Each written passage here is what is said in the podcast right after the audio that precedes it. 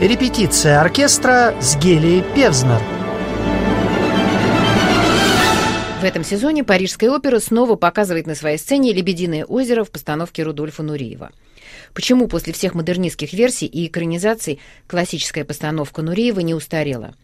И вошел ли балет в культурный код западного зрителя так же прочно, как российского и советского? Корреспондент русской службы РФИ сходил на спектакль и побеседовал с Валерием Овсяниковым, который стоял в эти дни у дирижерского пульта.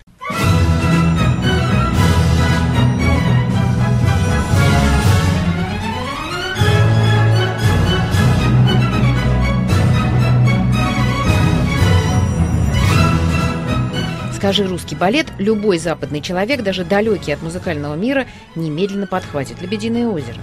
«Лебеди» большие и маленькие, «Адетта Адилия», «Принц» – часть общемирового культурного кода, а не только российского. Озеро кажется не текущей материей, а неколебимой каменной глыбой. На самом деле в истории этого балета было множество постановок, причем только третья из них принесла славу. Но Чайковский ее так и не дождался – Концовок тоже было две. Одна трагическая, другая хэппи-энд. И две манеры исполнения главной женской роли. Чаще всего одетую Адилию исполняет одна балерина, но бывает, что и две, а это полностью меняет сам смысл произведения. Так что никакой глыбы нет. Лебединое озеро и сейчас продолжает меняться, как вода под ветром. Упомянем хотя бы постоянные споры балерин вокруг главного образа. Балетный распри вовсе не примета нашего времени – еще в самом начале истории «Лебединого озера» прима Анна Собещанская, поссорившись с Чайковским, отказалась от роли. Тогда роль отдали другой балерине, Полине Карпаковой. Не смирившись со фронтом, Собещанская поехала в Петербург к Пятипа и попросила его поставить специально для нее отдельное соло в третьем акте, причем на музыку Минкуса. Чайковский вставлять в собственную партитуру чужую музыку, конечно, не разрешил, но в итоге вынужден был написать для соло сам, а заодно по просьбе сменивший гнев на милость Собещанской и дополнительную вариацию. Причем композитору пришлось писать такт в такт с уже имевшейся музыкой Минкуса. Балерина уже успела разучить свою партию. Вот только Прима наотрез отказалась отдавать свои номера Карпаковой – и когда балет шел во втором составе, в нем ни соло, ни вариаций не было. Для обиженной Карпаковой Чайковский был вынужден написать русский танец. В итоге у каждой примы были свои собственные сольные номера. Балет шел, претерпевая на протяжении XIX и XX веков множество редакций. В нем танцевали все крупнейшие звезды балетного искусства, от Майи Плесецкой до Марго Фонтейн, партнером которой был Рудольф Нуриев. Во второй половине XX века классическую постановку Пятипа, кажется, видел уже каждый, кто хоть немного интересовался балетом. Музыка Чайковского и сюжет «Лебединого озера» стали со сцены уходить на киноэкран и даже в жизнь. Уже в сороковом году XX века отрывки появились в фильме «Мост Ватерлоо», в СССР в 60-е годы, в комедии «Кавказская пленница» и других фильмах. И уже в 2010 году в психологическом триллере Даррена Аронофски с Натали Портман «Черный лебедь», где главная героиня, балерина, сходит с ума. Считается также, что герой в сторону Свана Марселя Пруста получил свое имя благодаря Лебединому озеру. Тема безумия вообще близка Лебединому озеру. В 1976 году Джон Неймайер делает героем безумного баварского короля Людвига II. Мац Эк в 1987 году стал сводить с ума любителей классического балета. В его «Лебедином озере» лебеди – отвратительные лысые уродцы – а в 1995-м у британского хореографа Мэтью Боурна герои на сцене перенесены в реальную лондонскую жизнь, а лебедей танцуют мужчины в штанах из перьев. В Советском Союзе и в постсоветский период музыку Чайковского не надо было и переносить в жизнь, она вырывалась сама. Стоило скончаться очередному вождю государства или разразиться путчу, как все телевизионные программы отменялись, и весь день на экранах балерины взмахивали лебедиными крыльями. В 2014 году в балете Александра Экмана лебеди будут уже по-настоящему плавать в воде, но там заменили и музыку. Ее специально для Экмана написал шведский композитор Микаэль Карлсон, хотя, если прислушаться, отголоски партитуры Чайковского в ней все равно слышны.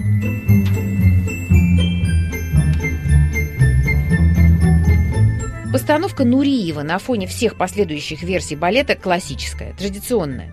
Это балет Пятипа, которого хореограф ценил, стремясь возродить на сцене Парижской оперы ту версию, на которой сам осваивал мастерство. И все же Нуриева в парижской постановке 1984 года невозможно не почувствовать. Во-первых, это он решил, что все действие представляет собой сон принца. Во-вторых, балет гораздо мрачнее. Нуриев немедленно убрал апофеоз с благополучным концом. Все его главные герои – игрушки в руках сил зла – Вольфганга Ротбарда. Нуриев превратил учителя принца, который у Пятипа нелепый пьяница и чуть ли не шут, в зловещего манипулятора. Манипулирование чужими чувствами вообще главная тема нуриевской постановки. Даже Адилия здесь не доминатрикс, а игрушка в руках собственного отца. Что уж тут говорить о меланхоличном принце Зигфриде и Одетте. С самого начала ясно, что им не выжить в этом мире. Слишком они бессильны и наивны. Как только мечты Зигфрида рухнули, оказывается, что в реальной жизни он существовать не может. Еще одно новаторство Нуриева – новый взгляд на мужские роли в «Лебедином озере». Конечно, после него мужчина уже танцует и лебедей, но именно он дал танцовщикам кардебалета, задача которых до этого сводилась практически к поддержкам, более заметные роли. Так полонез в первом акте танцуют не смешанные пары, а 16 мужчин. Нуриев изменил и партии солистов. Паде де Адилия Зигфрид в третьем акте превратилась в Паде Тхуа Адилия Зигфрид Ротбард. Труппа Парижской оперы сначала встретила постановку настороженно, чуть ли не враждебно. Все привыкли к старой версии советского хореографа Владимира Бурмейстера. Но недовольство довольно быстро сменилось восторгом. Сегодня Парижская опера снова показывает балет в постановке Нуриева и утверждает, что он в ДНК самой Гранд-опера. Дирижер Валерий Овсяников подтверждает, постановку нужно беречь, как музейную вещь. Вот только атрибутировать ее, в отличие от обычного музейного экспоната, сложно. К какой эпохе относится Парижское Лебединое озеро? К моменту создания музыки Чайковским? К постановке Мариуса Петипа? К 1984 году, когда постановка впервые увидела свет? Или к сегодняшнему дню, когда мы смотрим на новое поколение танцовщиков? Скорее всего, последнее, ведь красота в глазах смотрящего.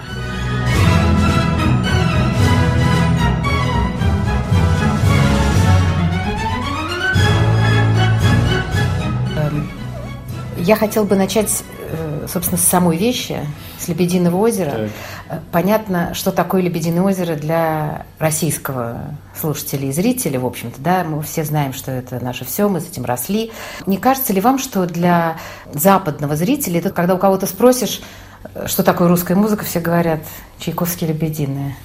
Несомненно, я полагаю, что не только для русского зрителя и слушателя, но и для мирового зрителя, слушателя, это действительно один из непревзойденных шедевров. И то, что притягивает и исполнителей, и слушателей, и танцовщиков, и музыкантов. В общем, волшебная музыка, в общем, залог успеха. Петр Ильич постарался на славу. И все остальные два балета, всего их три, также волшебные. Щелкунчик волшебный совершенно в канун Нового года, в Рождество, везде звучит щелкунчик. В любой точке планеты. Ну, Нуриевскую постановку вот вы дирижируете иным способом, чем, скажем, другую? Нет, на самом деле мы исполняем музыкальную партитуру. Что в это время происходит на сцене, безусловно, важно. Но оркестр сидит в яме, дирижер тоже достаточно далеко. Поэтому мы озвучиваем партитуру Петра Ильича Чайковского. Бессмертную, волшебную, как я уже сказал. Ну, естественно, какой-то отпечаток, хореография на некоторые детали исполнения откладывает но несущественные. Все равно партитура самодостаточная и хороша настолько, что ее невозможно ни, ни, ничем испортить. В чем разница дирижирования балетом и оперой? Оперный репертуар у меня очень маленький. Есть симфонические программы, но разница, по большому счету, для дирижера разницы никакой нет. Есть коллектив исполнителей, которым нужно управлять. Будь то певцы, будь то музыканты, любой ансамбль, любого количества, любого качества – если у, у дирижера есть к этому способности, организаторские, ну, я уже не говорю о музыкальном комплексе, включающем слух там, и чувство ритма, извините за подробности, то, естественно, он справится с любой задачей, с любым коллективом. Если же нет таких способностей, то будут трудности, и они часто возникают у малоопытных дирижеров. Об этой постановке последней начали говорить еще до того, как э, она началась. В связи с Полуниным, конечно. Вы сожалеете, что он не участвует в постановке? Ну, на самом деле здесь много исполнителей. Труппа большая, достаточно крепкая, Парижская опера. Она хорошо известна своими танцовщиками во всем мире. Они участвуют во всех мировых фестивалях, во всех балетных форумах. Принято так, чтобы какую-то одну из премьерных постановок украсил какой-то приглашенный гость. Часто практикуют это все компании мировые, в том числе и Парижская опера пригласила Сережу Полунина. Ну, Сережа Полунин сейчас востребованный во всем мире танцовщик, ну, где-то спорный, противоречивый. Вот эти противоречия, очевидно, вошли в контакт с руководством Парижской оперы, и в результате мы его не досчитались. Вы с ним уже работали? Да, я его хорошо знаю по королевскому балету. Мы в Лондоне с ним знакомились, когда он был еще совсем молодым человеком, только-только пришел в королевский балет. Природа наградила его, конечно, огромным талантом и способностями к танцу. Чуть больше работоспособности, и все было бы замечательно. Что вы можете сказать про работу вообще с Парижской оперой? Это не первая ваша не уже первая работа? встреча с Парижской оперой. Да, прежде всего, конечно, хочу сказать э, слова благодарности и восторга в отношении оркестра. Оркестр изумительный. Играют они все настолько ярко, настолько красочно, настолько волшебно, как это написал Петр Ильич. И кажется, что вроде бы русская музыка, ее должны отлично играть только русские музыканты, ничего подобного. Отлично русскую музыку играют везде и в Азии, и в Америке, и в Европе. И вот в данном случае Парижский оркестр, Парижская опера играет это замечательно. Что касается танцевальной составляющей этого спектакля, все на месте, все отвечают, молодые выходят, как ну, балеты вообще дело молодых, как известно, выходят. Вот первые два состава были молодые танцовщики, вот их я могу назвать, там на меня произвел, конечно, сильное впечатление Жерман Люве. Это в чистом виде русский классический вариант «Лебединого озера». Единственное, что делает во всех своих постановках Рудольф, он добавляет мужского танца. Добавляет мужского танца и солистам, и мужскому кардебалету. Это неплохо, когда они действительно справляются с этими задачами, но иногда не справляются, поскольку Рудольф сам был виртуозом, а сейчас, в общем, не все отвечают тому техническому мастерству, на которое рассчитывал Рудольф – и потом он был, конечно, трудоголик, невероятный трудоголик. Все, кто они, они, с ним встречались, кто о нем отзывается, сегодня говорят, что он невероятный был трудоспособности человек и заставлял всех вокруг работать в том же неистовом режиме. Было столько постановок Лебединова уже не классических.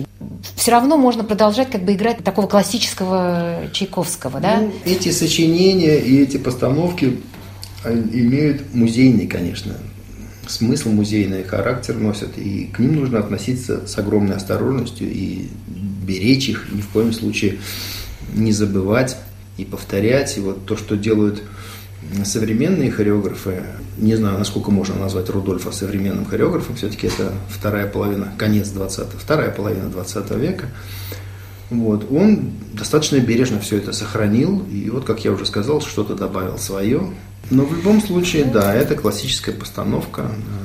Рудольфа все равно там в ней видно, как и в любом другом спектакле, которые остались после него. А еще какие-то планы на будущее есть с Парижской оперой? Ну да, вот мы с ними этот же спектакль повезем в Шанхай летом. Там будет азиатский тур. Потом следующий сезон в Парижской опере меня пригласили на открытие сезона. Будет большой гала-концерт устраивают дефиле, как они обычно, это вы, наверное, знаете, да, дефиле. Вот в этом сезоне уже в начале осенью я уже участвовал в таком дефиле, в общем, с удовольствием. Это действительно, говорят, это тоже Рудольф придумал, это очень интересно, показать всю, публи... э, всю труппу, причем с детских, э, со школьников и балетная школа, выходят малыши, и потом, значит, заканчивают все звездами. На музыку Берли... марша Берлиоза. Вы работаете с Мариинским театром, с Королевским балетом в Лондоне, в Парижской опере и во многих других театрах Европы. Чувствуете ли вы отличие между российскими и западными оркестрами? Мои наблюдения, наблюдения, которые я имел возможность убедиться на примере своей старшей дочери, которая училась в Англии. Вот, я хочу сказать, что в России воспитывают музыкантов музыкальные в начале школы, затем среднее учебное заведение и консерватории – в расчете на солистов. То есть он с детских лет растет артистом, солистом. И совершенно забывают о том, что он не все становятся солистами. И потом возникает ситуация близкая к трагедии, когда он не становится солистом, и все его ожидания рушатся. А здесь, в Европе, музыкальное образование настраивает молодых людей на оркестровое исполнительстве. Поэтому у них замечательная читка с листа. Вот то, что они здесь с детских лет воспитывают оркестрового музыканта, не солиста амбициозного, а вот рядового крепкого ремесленника. Это в конечном счете дает очень положительные плоды. И у них оркестры здесь все очень сбалансированные, очень хорошо укомплектованные. И даже самодеятельные оркестры на хорошем уровне находятся. Я уже не говорю, конечно, о профессиональных театрах, в которых вот мне довелось, посчастливилось работать. Вы работаете с Мариинским театром, с Королевским балетом в Лондоне, в Парижской опере и во многих других театрах Европы. Чувствуете ли вы отличие между российскими и западными оркестрами?